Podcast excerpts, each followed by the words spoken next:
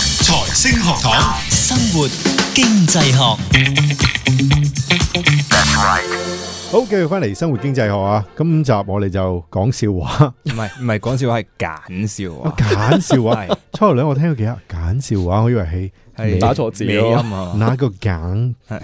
但係真係揀係揀選擇係啦，啊！咁啊，講呢個人同呢個 AI，嗯究竟邊個可以判斷得準確啲、預測準確啲呢？咁當然攞得嚟討論呢，一定係我哋估唔到嘅結果，或者。仲有另一種嘅發現，咁啊，剛才就講呢個美國哈佛商學院啦，佢哋真係好中意揾啲嘢嚟研究下嘅，咩都可以研究一餐。不過我就覺得咁先正啊，即係生活裏面呢，有陣時真係透過呢一種嘅研究，你明白多啲嘅。即係從經濟學又好，從我哋話行為經濟又好咁嗯去講。咁啊、上一次啦，卡路里就講究竟佢用咩方法去即係捉咗個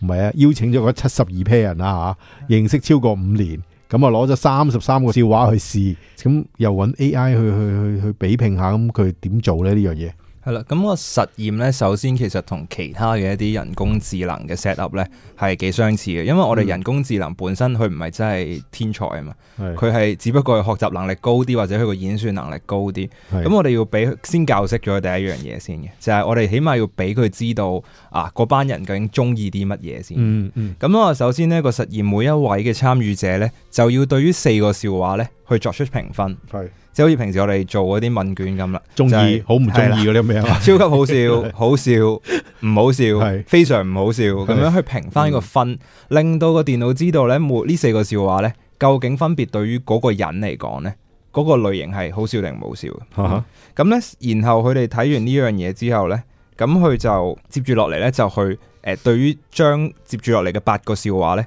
去作出一個預測啦，咁勁！係啦，我攞四個就可以試到八個，係啊，好冇嘢錯喎！冇錯，即係誒上一節咧，阿卡路提過，其實我哋揾佢即係嗰啲研究對象咧，嗯其實唔係亂咁揾噶嘛，一 pair 一 pair 揾出嚟噶嘛，係係係啦。咁所以你可以幻想下，譬如兩公婆咁樣樣，嗯，咁就就好似卡路頭先所講，去比較一下咯。嗯即係個男嘅就負責睇，我係睇睇咗嗰四個笑話，然之後講咗好笑唔好笑之後，係咁然之後佢老婆就睇咗個分表啦。OK，睇咗個笑話，睇咗個分表，嗯係咁然之後咧一樣 AI 咧亦都去睇。係呢四個笑話同埋個分表，然之後咧就由佢太太去嘗試估嚟緊有八個笑話，佢覺得邊一個或者每每一個呢嚟緊呢八個笑話啦，每一個個老公會覺得幾好笑，係係啦。咁然之後 A.I. 一樣做翻同樣嘅預嗯測，咁、然之後就去比拼一下，即係呢個就係人腦同人工智能嗰個比拼啦。輸咗嘅話咧，即係我講緊人嗰邊啊，係一係就冇朋友做，一係就分手，甚至乎離婚 嘅。 係幾 hurt 嘅，係咪先其實我覺得我竟然輸咗俾我對咗你五年或以上喎，你明唔明啊？係我竟然輸俾一個電腦，電腦都係攞四條問題去做預測啫。係啊，冇錯，即係誒，佢呢度咧個有個實驗裏邊有提到一啲誒特別嘅篩選嘅方法嘅，咁但係嗰度我諗我諗就唔嗯係重點啦，咁、我係哋唔咯好落到去嗰啲 technical detail。咁、嗯但係有一樣嘢留意咧，就係話話個電腦咧，其實佢分析嗰啲笑話嘅時候咧，其實佢睇唔明個笑話嘅，正常正常啦，啊電嗯腦睇唔明噶嘛。啊可能睇得明係啦，嗰個重點咧，其實就唔喺研究佢嘅語言，亦佢亦都唔知道一個乜嘢叫做笑話，然之後笑話嘅一啲特點係乜嘢，佢唔知嘅。 OK，係啦，即係佢唔係一個已經 train 過嘅一個電腦嚟嘅，佢對佢嚟講笑話呢樣嘢係冇意義，佢亦都唔知道人喺邊一個地方會覺得好笑。即係佢只係預測嚟緊個八條係啦會有咩反應。冇錯，佢就係 base 上嗰四條，即係而家你俾咗分嗰四條，去研究一下未來嗰八條，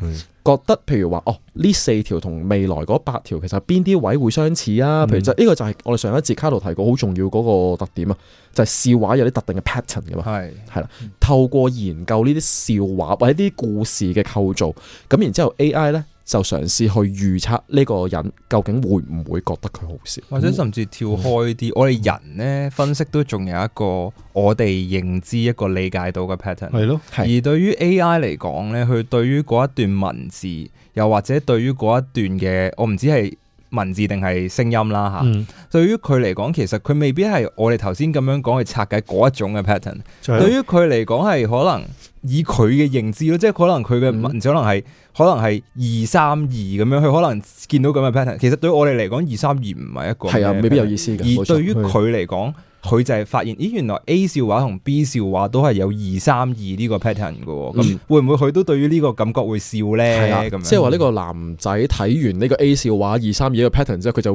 rate 佢係好好笑咁樣樣。咁然之後電腦就係係話，啊因為咦 B 呢個笑話都係二三二呢個 pattern，喎咁我都會覺，即係我都會判斷呢個男仔會覺得佢好笑啦咁嘅意哦思。我真係好想知道嗰八條問題佢估得中唔中咯，因為 如果係咁，其實顛覆緊幾樣嘢喎，即係除咗係會破壞咗關係之 外，更重呢個係要副就作係副作用嚟嘅，副呢作個用係啊最主要就係以後你做嘅創作，嗯如果佢睇到嗰種所謂嘅 pattern，係其實同同你作曲一樣，一模一樣。作曲其實如果你去睇翻好多嘅經典，都係有一個 pattern 喺度嘅，係即係當然有人就唔係用純藝術角度，係用運算角度去睇係。冇錯。哦，原來咧咁咁咁咧，出嚟通常就係一個好嘅音樂有呢個特質嘅，又或者所講，當然我又會講啦，黃金比例 啦，係係咪先有啲神秘嘅黃金比例？神秘嘅黃金比例啦吓，咁係但係嗰個就就就當然都有個原因嘅，咁但係問題笑話喎，笑話其實有陣時同我嘅成長啊，我接觸嘅人事物啊。我我覺得好笑係因為因為某一啲嘅經歷啊嘛，嗯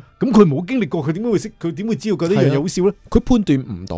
因為佢始終佢可以判斷嗰個基準其實好細，得四段笑話。係咯，係啦。咁而且每一個人嗰、個頭先我哋都講過笑點未必一樣噶嘛係啊，個人經驗、過往經驗唔同，咁其實都會導致嗰個結果會有唔同。咁我真係好想知道結果，究竟係有冇 可能即係佢真係真係會出人意表啦？如果你咁樣講咧，應該係出人意表啦，係咪？嗱、 個結果咧就係咁嘅，先講人嗰邊先，係 即係由老婆去估老 公真係吓大。件事啊啦， OK，咁其實個分咧都幾低嘅，喺我估角唔度到睇，嘅，其實係得五十個 percent 係正確嘅，估得中，估得中得五十七個 percent，即係連六成都唔夠。即係你話啊相處咗五年都係咁，唔解成日都嗌 交，我諗到個實驗現場咧，一定充斥住哎咧，你今晚攬住部電腦瞓 啊，你咁樣瞓廳啦，你今晚攬住部電腦瞓廳啊咁樣。嗯咁呢個就係你個好好向佢學 習啦，個研究者好大責任啊！如果係咁，即係你做嗰設計嗰個 experiment 嘅時候，你要真係好嗯灰嘅感覺係。唔係啊咁又褪翻一步諗，其實我我諗唔同嘅人，即係相處嘅形式當然會有唔同啦。咁、嗯但係又好難想像一對夫婦或者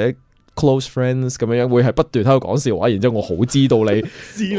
我好知道你笑點係咩，又好難。即係你話食嘢咁可能易睇啲嘅，啊，係口味笑啦話，係啦，口味會容易啲嘅。誒，中意聽咩歌，睇咩電影咁可能會都會容掌易握到啲。嘅係。係啦，笑點就更加虛無縹緲啲，飄忽一啲。嗯，即係我知你，我知道你個人天唔天真啊，係譬如，但係我唔知，我未必知道你係因為 A 呢樣嘢發燒定係 B 呢樣嘢發燒，可能就可能就因為咁啦，我都唔知。總之個答案就係五成七。OK，喺人嗰邊，人啊去估佢嘅伴侶、佢嘅朋友，冇錯啦。咁而電腦去估咧，啱嘅百分比咧係六成一。有冇搞錯啊？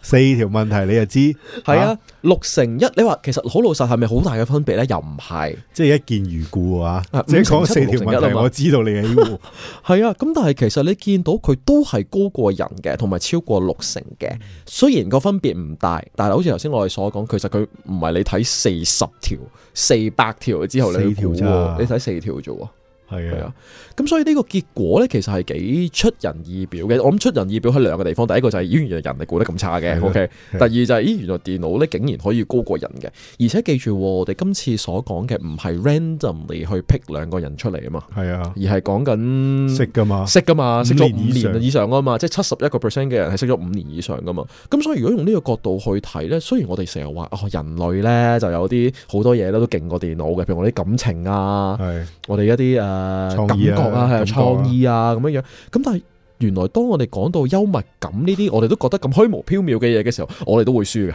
即係其實我哋都會輸嘅。係咯係啊，即係所以我我諗喺呢個研究裏面咧，我哋可能留翻下一集咧，可以再其實點解個 AI 究竟佢佢用乜嘢嘅套 路？喂，真係呢個好緊要喎！如果係嗯如果我知道個套路係咁樣嘅時候，你你好喜歡嗰個偶像，其實真係可以金盆洗口噶啦。OK，我哋下集再講。